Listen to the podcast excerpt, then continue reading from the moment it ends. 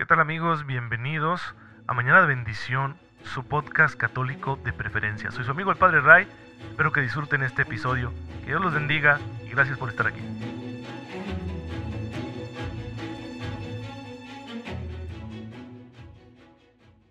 Muy buenos días, bienvenidos a su podcast católico favorito, Mañana de Bendición. Soy su amigo el Padre Ray, les envío un fuerte abrazo, un cordial saludo y mi mejor deseo de todas las mañanas que tengan ustedes una fe muy viva, muy despierta, para que puedan hacerlo todo a la manera de Cristo, siguiendo su ejemplo, su enseñanza, y así alcancemos la gloria del cielo.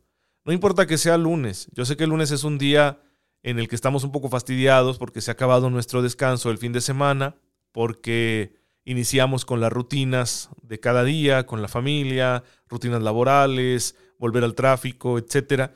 Pero el Señor está con nosotros y Él con su gracia nos va a ayudar a vivirlo todo de la mejor manera posible.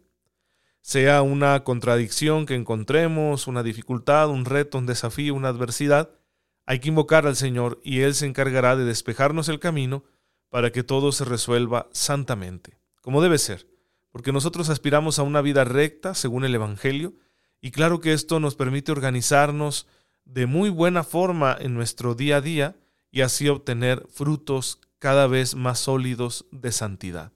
Entonces, ánimo, que no nos falte la fuerza del Señor. Él se compromete con nosotros, nosotros también podemos comprometernos con Él. Y miren que muchos hermanos nuestros ya lo han hecho.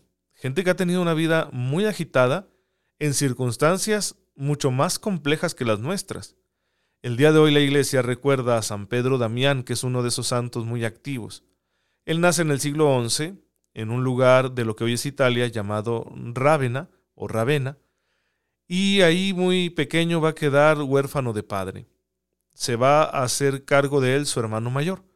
Por eso se le conoce con este nombre. A él lo bautizaron como Pedro, pero como se hizo cargo de él su hermano mayor que se llamaba Damián, pues le pusieron Pietro Damiani, es decir, Pedro de Damián, una costumbre de aquel entonces en la Europa cristiana medieval.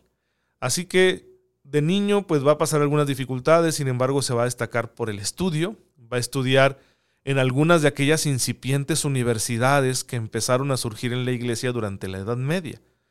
Concretamente va a estar en la Universidad de Padua, que no sé si en ese entonces ya podamos darle ese título, pero era una escuela bastante reconocida y ahí va a adquirir su formación. Sin embargo, su espíritu le pide que se entregue al Señor. Él no quiere vivir en el ajetreo del mundo, así que se retira a un monasterio, a vivir en solitario.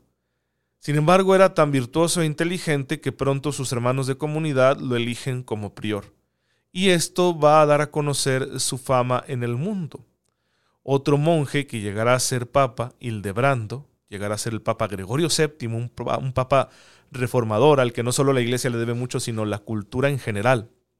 Él, conociendo las virtudes que tiene este monje, pues lo va a llamar, va a llamar a San Pedro Damián para que realice misiones en su nombre. Entonces se la va a pasar recorriendo Europa, llevando mensajes por parte del Papa para establecer la paz entre las naciones o para resolver conflictos internos de la Iglesia. Luchó contra algunos grupos de poder en la iglesia que querían pervertir las costumbres eclesiásticas o que se estaban aprovechando de la jerarquía para poder hacer lo que les viniera en gana, o incluso movimientos que decían el Papa actual no es el Papa y nosotros vamos a elegir otro. Ah, no he escuchado yo eso, ¿verdad? Últimamente. Pues bueno, eh, y él trabajó por la paz y la reconciliación. No lo dejaron descansar mucho, le confiaron muchas tareas. Sirvió a varios papas, no solo a Gregorio VII. El papa Esteban IX lo nombró obispo de la ciudad de Ostia, muy cerca de Roma, y lo hizo también cardenal. Hasta su ancianidad siguió sirviendo al Señor de esta manera. Imagínense en aquel entonces recorrer largos caminos con peligros de bandidos, con las inclemencias del tiempo, a lomo de caballo, en mula, etc. No, no fue algo fácil y menos en estas tareas tan delicadas de las que dependen muchas cosas, ¿no? Como son cuestiones diplomáticas o, de cuestión también de organización eclesiástica interna. Todo eso es bastante difícil y él lo cumplió con fidelidad. Es que no importa lo que se nos encomiende, sino la gracia de Dios que está con nosotros. Claro que hay que atender a nuestra naturaleza. Si yo sé que me están pidiendo algo que no está en mis capacidades, a mí si me piden que entrene a un grupo de jovencitos en básquetbol, pues les voy a decir que no. Sería muy torpe de mi parte decir, ah, sí, claro, con gusto, no sé nada de básquetbol, no soy deportista, no tengo condición física, hay cosas que nuestra realidad nos dice, eso nadie te lo va a pedir. Pero cuando te piden algo que es acorde a tus capacidades, que te toca, pues el Señor va a estar contigo por más difícil que sea. Así que hay que confiar en el Señor, realizar con fidelidad nuestras tareas de cada día y así nos santificaremos. Al pobre de San Pedro Damián no lo dejaron ser un monje y tampoco fue un mártir. No fue un teólogo que se dedicara a servir al Señor entre las cuatro paredes de una biblioteca. No, sino que a él se le pidió que trabajara mucho en una especie de recursos humanos, vamos a llamarlos así, de política de aquel entonces, y así fue santo, haciendo muchas cosas con un, activismo cristiano que claro, se sostenía por su vida de oración, cosa que nunca abandonó, aunque hubiera salido del monasterio. Así que podemos aprender mucho de este santo, no tener miedo a las misiones que Dios nos encomienda según nuestra capacidad y hacerlas de la mejor manera posible con la ayuda de la gracia. Y bueno, hermanos, aquí en Mañana de Bendición estamos conociendo al Señor, lo estamos haciendo a través de un sencillo estudio teológico de la figura del Salvador. Estamos intentando practicar esa disciplina teológica que se llama la Cristología. Pero para tener en claro cómo ha evolucionado el pensamiento cristiano en torno a la figura del Salvador, pues tenemos que ubicarnos en la historia de la Iglesia. Por eso estamos haciendo un recorrido histórico de la vida de la Iglesia a lo largo del tiempo. Ya vimos la Edad Antigua, la Edad Media y estamos actualmente en la Edad Moderna. Hemos dicho ya algunas cosas de la Edad Moderna. ¿Qué más se puede decir? Bueno, teológicamente hablando, esta etapa es un poco, de, en la humilde opinión de su servidor, es un poco de estancamiento teológico. Hay dos conflictos teológicos serios que van a ocupar a los académicos principalmente, el jansenismo, del cual ya hablé, y una controversia que surge relacionada con el jansenismo y que se va a llamar la controversia de los auxilios divinos, y que se refiere a cómo se relacionan específicamente la libertad y la gracia, la gracia de Dios que es omnipotente y la libertad del hombre. ¿Cuál es el punto de equilibrio, de armonía entre estas dos realidades? Y va a haber dos opiniones al respecto, una representada principalmente por los jesuitas, que le da como primacía a la libertad, y la otra representada por los dominicos, que le va a dar como primacía a la gracia de Dios. Estoy simplificando porque es una cuestión teológica muy sutil de minucias, vamos a llamarlo así, de detalles, de precisiones, y es a veces difícil comprender realmente de qué se trata. Esta discusión no está cerrada en la iglesia hasta nuestros días, porque en aquel entonces el magisterio pontificio les pidió a ambos bandos que dejaran de discutir, que no descalificaran las opiniones de los otros, pero no zanjó el, el, asunto teológicamente, magisterialmente. No nos dio la iglesia un decreto que dijera las cosas son así, así que ese tema teológico sigue abierto. Sin embargo, debido a lo sutil que es este tema, pues en realidad nunca ha salido de las esferas eh, académicas, de las esferas de las academias de teología. Así que por eso no impactó mucho a la sociedad de aquel entonces. Ahora bien, por otra parte, no hay otros avances teológicos, digamos así, de mayor relevancia. Será la etapa de los grandes comentaristas, es decir, autores que comentan a los clásicos de teología. Por ejemplo, a Santo Tomás lo van a comentar algunos teólogos de esta época y va a ser la época de los manuales, donde a instancias del concilio de Trento, especialmente para la formación del clero, van surgiendo manuales de teología.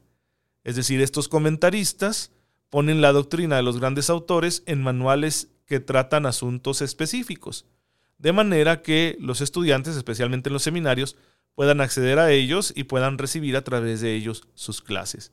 Así van a surgir los manuales de teología sistemática. Va a haber un manual de, teología dogmática, de teología moral, etcétera. Distintos tratados que abordan ciertos temas de la teología. Pero digamos que no hay mucha creación teológica novedosa.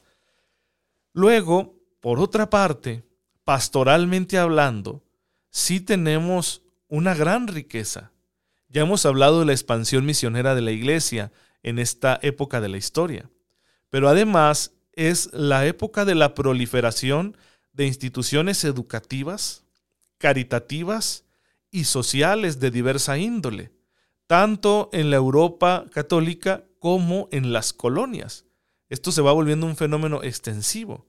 Es decir, en un país mayoritariamente católico, o incluso en algunos que no, y en una colonia, la iglesia va a tener escuelas, va a tener hospitales, va a tener centros de atención social, va a tener cementerios, va a tener incluso asociaciones financieras, las llamadas pías uniones que fueron muy, pero muy comunes, especialmente en España y en sus colonias, donde se podía uno eh, beneficiar económicamente al hacer una inversión ahí como una especie de banco. Muy interesante y eran bancos populares pues esto va a tener mucha relevancia para la organización social porque las finanzas también son importantes en la vida de una sociedad. Y la iglesia está presente ahí. Y no miremos esto con prejuicio, la verdad es que las pías uniones fueron un verdadero beneficio para muchas sociedades. ¿Por qué? Porque permitían realizar transacciones económicas que no estaban reguladas, que no estaban bajo el control, mejor dicho, de los gobiernos centrales o los gobiernos eh, coloniales. Así que esto es muy importante para la sociedad. El pueblo sencillo se beneficiaba de estas pías uniones. Bien, así que de esto hay mucha riqueza durante esta etapa de la historia. Se realizan grandes fundaciones, las congregaciones religiosas nuevas empiezan a tener mucha actividad, se diversifica la actividad de la iglesia, empieza también una gran actividad de prensa.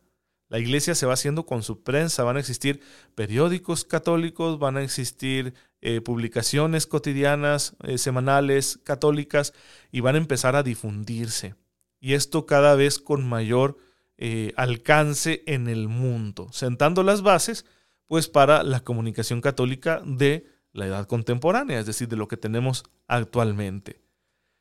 Y todo esto pues va permitiendo que la fe se extienda, es decir, hay un dinamismo entre misión y organización eclesial. Esta diversificación eclesial responde a las necesidades que surgen con la expansión de la iglesia, pero al mismo tiempo la favorece. Y todo esto se va a hacer de una manera bastante ordenada, institucional, y va a ayudar mucho al desarrollo social en muchas regiones del mundo. Pues tenemos una gran herencia en ese sentido y vale la pena que, eh, que lo exploremos, que vayamos a ello, eh, conociendo la historia de cómo la iglesia se ha convertido en esta realidad tan rica que tiene tantas acciones tan diversas y que las realiza de manera sistemática, ordenada, formal. Eso es muy bueno, porque de esta manera los cristianos podemos contribuir muchísimo al desarrollo social, porque tenemos un compromiso con el mundo. Recuerden, estamos en el mundo aunque no seamos de él. Nuestra meta no está aquí, pero nuestro camino de santificación sí. La gloria de Dios nos está esperando, pero para alcanzarla tenemos que vivir cristianamente aquí. Y vivir cristianamente aquí en este mundo implica tener un compromiso, especialmente lo que yo llamaría un compromiso social, un compromiso de caridad, un compromiso de acción, de transformación social. No tengamos miedo a eso. Los cristianos de la edad moderna lo hicieron con mucha valentía, arriesgándose no pocas veces a confrontarse con los poderes de este mundo, es decir, con las autoridades civiles, con los ricos, con los explotadores, porque luego había alguna cuestión que no favorecía los intereses de estos grupos. Y es donde empiezan ahí las críticas, las luchas, las persecuciones.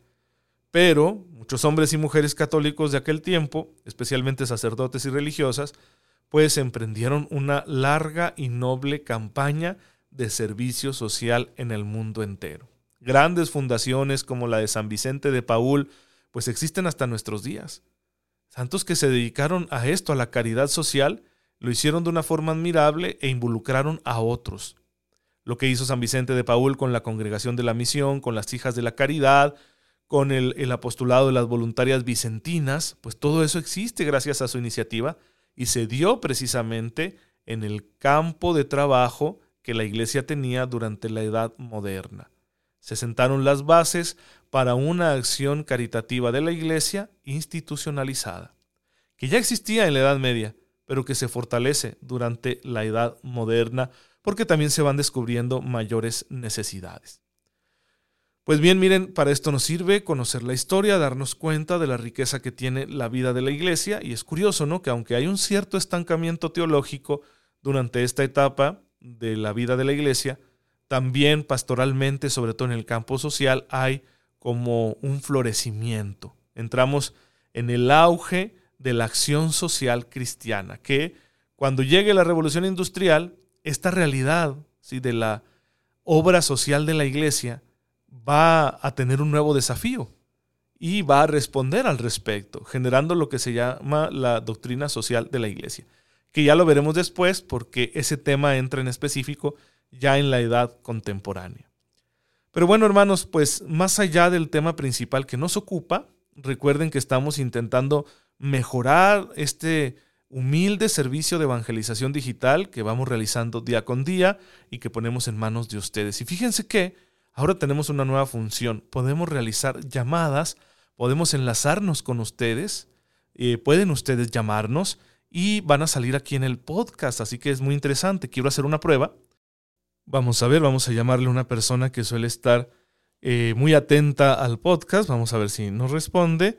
Aquí van a escuchar ustedes el sonido, la magia de la tecnología. Vamos a ver. Vamos a esperar un momento. Qué emocionante ¿eh? esta función. Ahí está, ahí está timbrando ya. Ahí está. Buenos días, Jocelyn. Buenos días. Estás en Mañana de Bendición. Ay, ¿a poco? Sí, ¿no te emociona? ¡Qué vergüenza! Cuéntanos, Jocelyn, ¿desde hace cuánto que escuchas este medio de evangelización digital?